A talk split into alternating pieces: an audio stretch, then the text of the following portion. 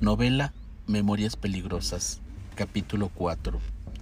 Viernes 19 de noviembre, 8 a.m. Ring, ring, ring.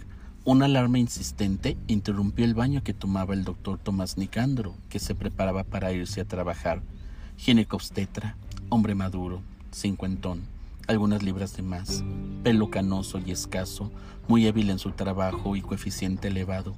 Era el subdirector del turno nocturno del Hospital de Ginecobstetricia y también el jefe de enseñanza del Hospital Esculapio, ambos puestos ganados no solo por su habilidad, sino por sus muy influyentes amigos que poseía.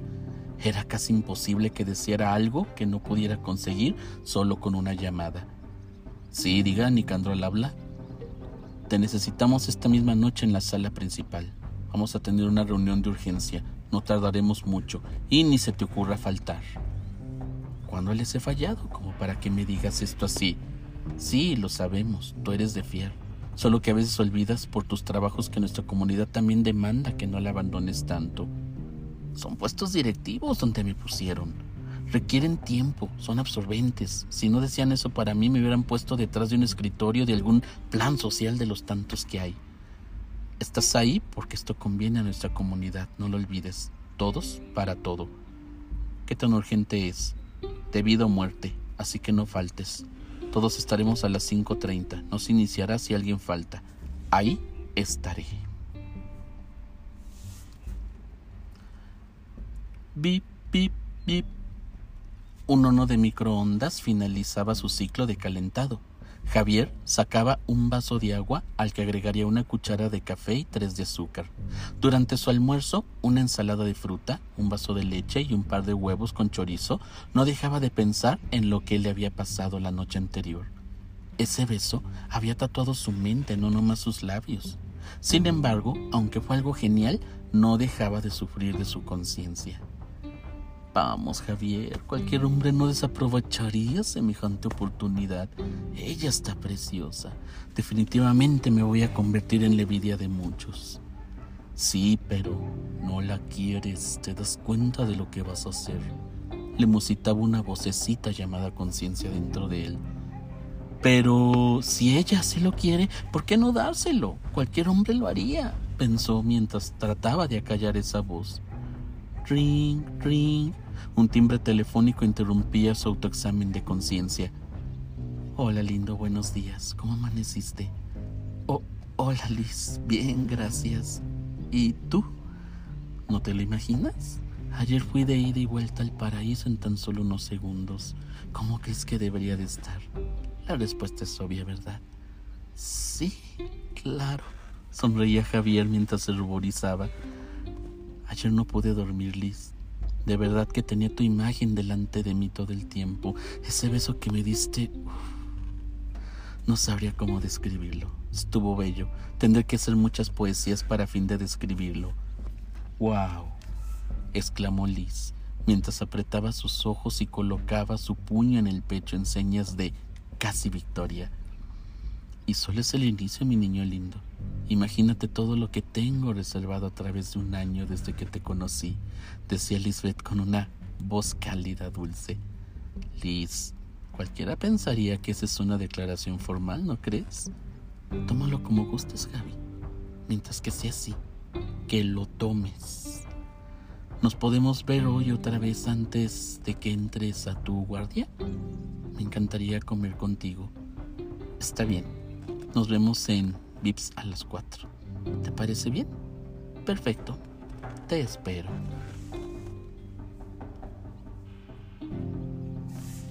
En un salón grande, elegante, de madera, con piso de mosaicos blancos y negros, dos columnas al final sobre las cuales había hojas de plata sosteniendo una esfera de cristal cada una, donde simétricamente al centro de ella se posaba un triángulo formado por un compás y una regla, con un ojo dentro de un símbolo octagonal, revestido en sus paredes de colores púrpura y negro, con una mesa y sillas de caoba al centro, rodeados por obras de arte como el Nacimiento de Venus de Cabanel, Goya, Miguel Ángel, etc., se realizaba una reunión en la cual varias personalidades de la política y las diferentes ciencias existentes tomaban cada cual su sitio en esas 16 victorianas sillas.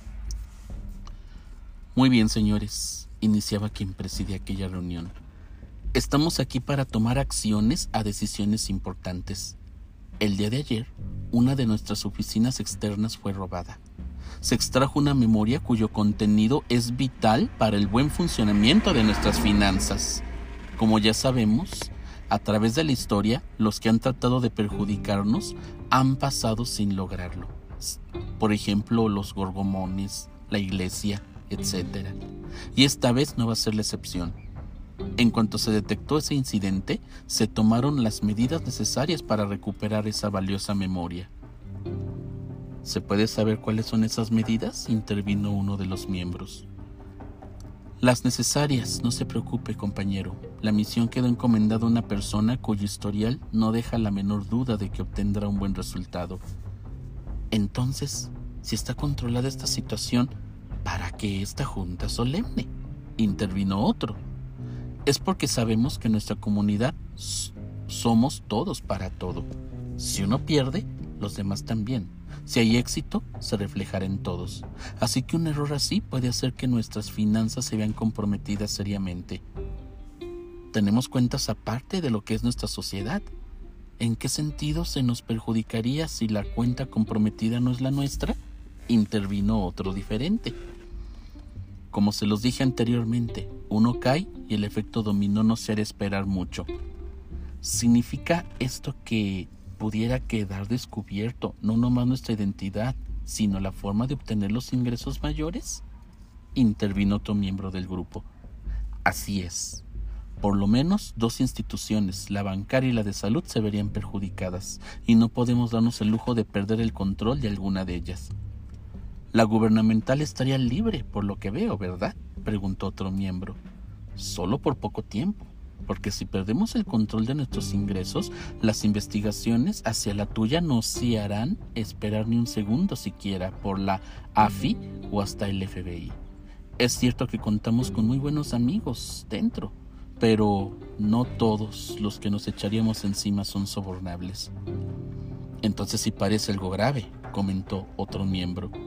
Sí lo es, pero solo mientras recuperamos con éxito la memoria robada. Usted dijo que casi era una garantía que le iba a recuperar, afirmó otro miembro. Sí, pero por mientras estamos en estado crítico, y la forma de cubrirnos las espaldas es lo siguiente que vamos a discutir, si es que ya no quiere interrumpir a alguien más. No, señor, adelante.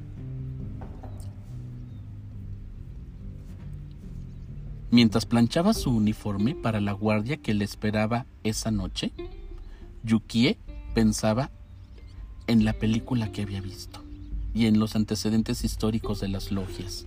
Al parecer su amiga Carla la había contagiado de su paranoia, aparte de que un amigo templario que había tenido le revelaba secretos que pese al riesgo que corría, creía que ganaría algún favor especial de ella, cosa que nunca pasó.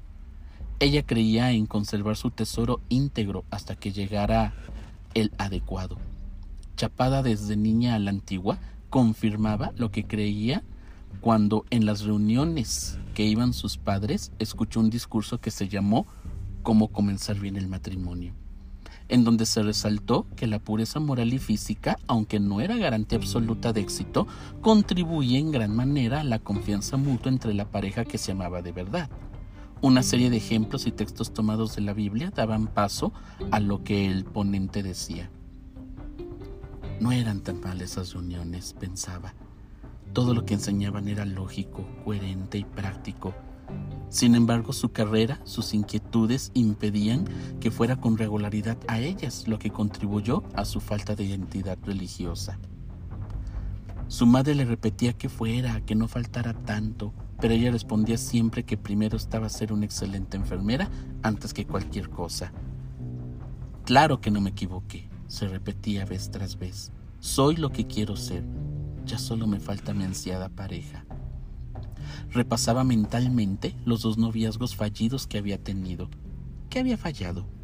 El primero a los 16 años, el primer amor, maravilloso, inolvidable, un hombre de casi 18 años que se le declaró encima de un puente en un río cerca de la provincia donde vivía.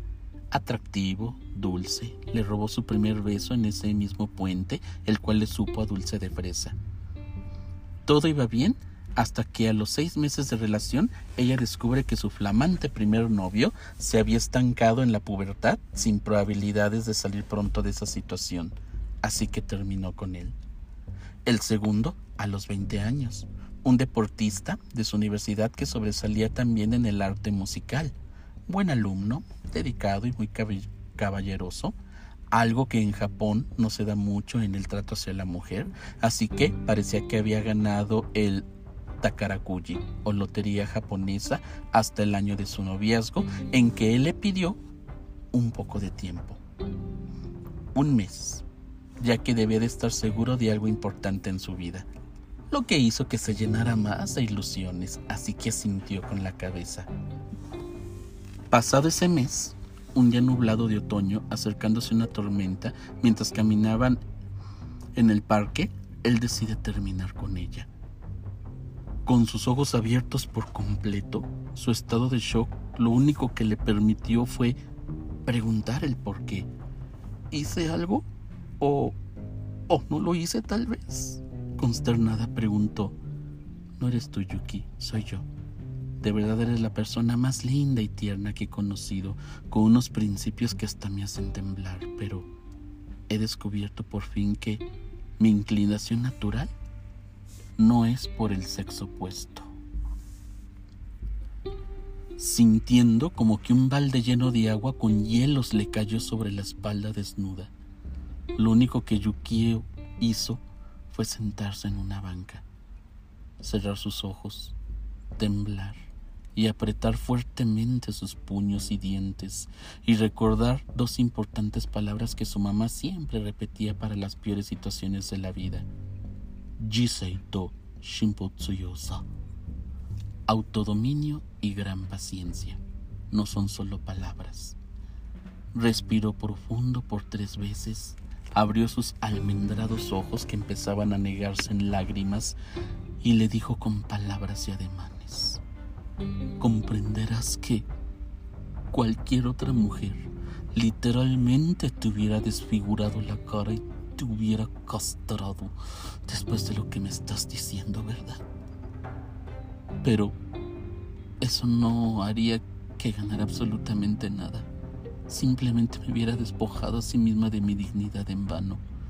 Así que te agradecería profundamente que desaparezcas de mi vida y no me vuelvas a hablar jamás, por favor. Yuki, ¿de verdad odias tanto a los que son como yo? Esto no es más que una sexualidad alternativa. No tiene que cambiar lo bien que nos hemos llevado hasta ahora. No, no es eso. Aunque no estoy de acuerdo con tu modo de vida, respeto a los que son de tu clase. Son libres de elegir lo que deseen. Pero lo que no soporto es que me hayas elevado hasta lo más alto de esta relación y después, sin más contemplación, me cortes las alas, dejándome caer al vacío y sin red. Eso eso es lo que no sé en cuánto tiempo te lo llegaría a perdonar. Lamento que sea así. Perdóname. Adiós, Yukie. Se levantó y se fue, dejándole en esa banca, justo cuando empezaban a caer del cielo gotas de agua dulce que se mezclaban con las gotas de agua salada que brotaban de sus anegados ojos. Mientras caminaba, solo la dominaba un pensamiento, encerrarse en su cuarto, llorar hasta quedarse inconsciente en el sueño y después de eso recurrir a su inseparable libreta de escritos y poemas en donde esperaba deshogar el dolor indescriptible que tenía en ese momento. Solo el apoyo que sus padres le dieron y las muestras de interés sincero que le manifestaron las jóvenes del grupo religioso de su padre pudieron hacer que Yukie, a pasos agigantados, fuera superando lo doloroso del trance, sin que sus calificaciones y, y carreras salieran afectadas. Ring, ring. Una alarma la saca de sus recuerdos. Ya había acabado su uniforme, sus medias, sus zapatos, su cofia, solo le quedaba esperar la hora de irse. Todavía faltaban dos horas para eso. Sí, diga. Hola, amiguita, soy yo, solo para saludarte y decirte que tengas buena guardia. Tal vez ya no te vea, voy a llegar algo noche. Me pidieron doblar turno. Gracias, Carlita. Cuídate y no trabajes tanto, amiguita. Te vas a desgastar y después ya no te va a querer tu novio. Tienes razón, amiguita, te haré caso algún día, cuando lo tenga. Carla se carcajeaba. ¿Cómo? ¿Aún no te lo ha dicho? No le falta mucho, creo. Este fin de semana me invitó a pasear. Tal vez ese es el día. Lo que sí es que cada vez lo disimula menos. Ya estuvo entonces. Solo sé paciente y vételo ganando poco a poco. Así es, amiguita. Cuídate entonces, te veo por la mañana. Sayonara, kyutsukete, gambate kudasai. Ay, amiguita, no cambias, no te entiendo nada. Eso es adiós. Cuídate y échale ganas. Bueno, adiós. Ya en el restaurante Vips entraba Javier con Lisbeth. Esperaban a que la recepcionista les asignara un lugar en no fumadores, cosa que no hubiera querido Liz, ya que aunque no era fumadora crónica, por lo menos dos o tres al día sí los consumía. ¿Tú nunca has fumado, Javi? No, ni ganas. Solamente con ver las nefastas consecuencias que ese vicio ocasiona, ya me siento disuadido. Pero bueno, no me molesta que lo hagan mientras no se enfrente de mí. Ni el intento hizo Liz por sacar la cajetilla que tenía en su bolso. Ordenaron unas enchiladas suizas, una jarra de naranjada mineral. Mientras comían, platicaron más sobre sus gustos, metas, etcétera Javier halagaba su buen gusto de vestir, desde lo formal hasta lo informal, mostrando que no le era tan invisible como ella lo pensaba. Muy bello tu vestido verde de ayer, con esa flor en el escote en B, y tus medias y zapatos también. Iban con tus ojos, y tu maquillaje discreto me agradó también. Ella sonrió mientras le daba en su boca pastel de queso que había ordenado para postre. Se sentía en el paraíso de nuevo.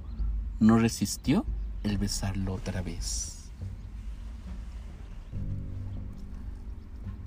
La reunión solemne de esa gente poderosa llegaba a su conclusión. Todos estaban preparados para cualquier eventualidad que amenazara su posición y su poder. Satisfechos, se dieron sus saludos ceremoniales, brindaron por ser los dueños del mundo desde tiempos atrás inmemorables, desde el antiguo Egipto hasta la actual potencia angloamericana, y mientras un grupo de las mujeres más hermosas de diversas nacionalidades mostraban sus privilegiadas curvas anatómicas al natural completamente, ellos, usando máscaras diversas, le daban la bienvenida a un nuevo integrante de una universidad extranjera donde había pasado por pruebas muy severas relacionadas con tumbas y cráneos robados. Ahora iba a conocer la parte más placentera de su membresía al mundo de las logias. No debemos de confiarnos, comentó uno de los miembros. El plan parece prueba de fallos, ¿no crees? comenzó, comentó otro. Sí, aparentemente, pero preferiría a Garza que a Nicandro en esa área tan delicada del sector salud. Él es, él es muy orgulloso y su concupiscencia lo hace débil ante las mujeres. Mira la hora, ni siquiera espera el ritual de purificación femenina para lanzarse sobre dos o tres de ellas. Es cierto en lo que dices, pero recuerda que de no ser por él y su lengua persuasiva, los directores de los hospitales donde trabaja desde desde cuándo hubieran descubierto los movimientos que se efectúan dentro de ellos. De hecho, él parece más el director de esos hospitales que los que lo son. Es cierto eso también, pero no sé, algo me hace desconfiar. Garza no tiene carácter, por eso se le usa solo para lo más intrascendente. Ahora lo que debe de preocuparnos es que la prensa ni la policía husme demasiado ya ves que hay cierto detective y cierto reportero que ya van como dos veces que han querido darnos serios dolores de cabeza, solo porque nuestro prior tiene ese coeficiente elevado y buenos contactos nos ha ayudado a salir ilesos. Y recuerda que estamos también bajo advertencia. A la próxima que nos metamos nos tendremos que rascar con nuestras uñas y la verdad yo no las tengo tan largas. Risas. Yo no puedo quedarme más, mi familia me espera y mañana tengo junta con la directiva bancaria. Y ahora que lo pienso, ¿no tienes que prepararte el discurso presidencial? En 15 días tu jefe tiene que darlo.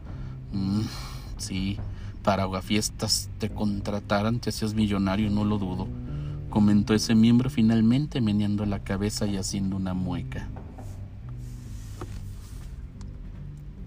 Por las tranquilas calles del centro de la ciudad, hasta una catedral de casi 400 años de antigüedad, una plaza pública en donde cada temporada otoñal se dan cita cada domingo las familias para escuchar la orquesta local, las, oficinas del gobernador del estado y la plaza de armas se levanta erguidas para ser fotografiadas por los turistas fascinados.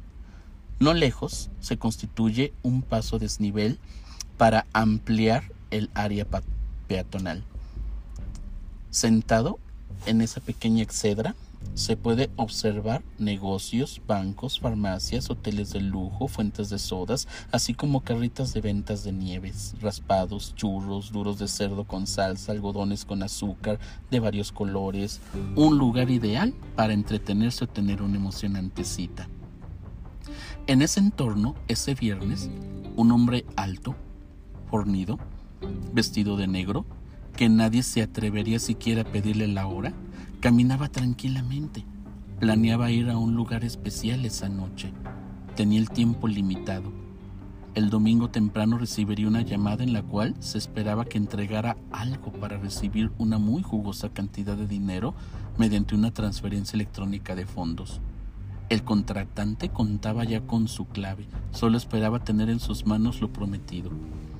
El tiempo apremiaba, pues después de visitar el sitio planeado, le esperaban dos más en caso de no hallar lo que buscaba en el primero. Sin embargo, siempre habrá tiempo para dedicarse a uno mismo, así que después de haber comido un cóctel de camarón grande y un filete de pescado a la diabla, se, se detuvo un momento, compró un duro con salsa, que a pesar de haberlo pagado el señor que se lo vendió no dejaba de sentir temor ante su presencia, fue a la fuente de sodas, pidió una jarra de limonada mineral y tranquilamente consumió lo obtenido. Al terminar, pagó la cuenta a la mujer que lo atendió, le dio la espléndida cantidad de 10 dólares de propina, mientras le preguntaba por el hotel que se hallaba en la contraesquina del banco. Una vez informado, siguió su camino. Los transeúntes no se atrevían a verle el rostro, su sola apariencia bastaba para desear no meterse con él.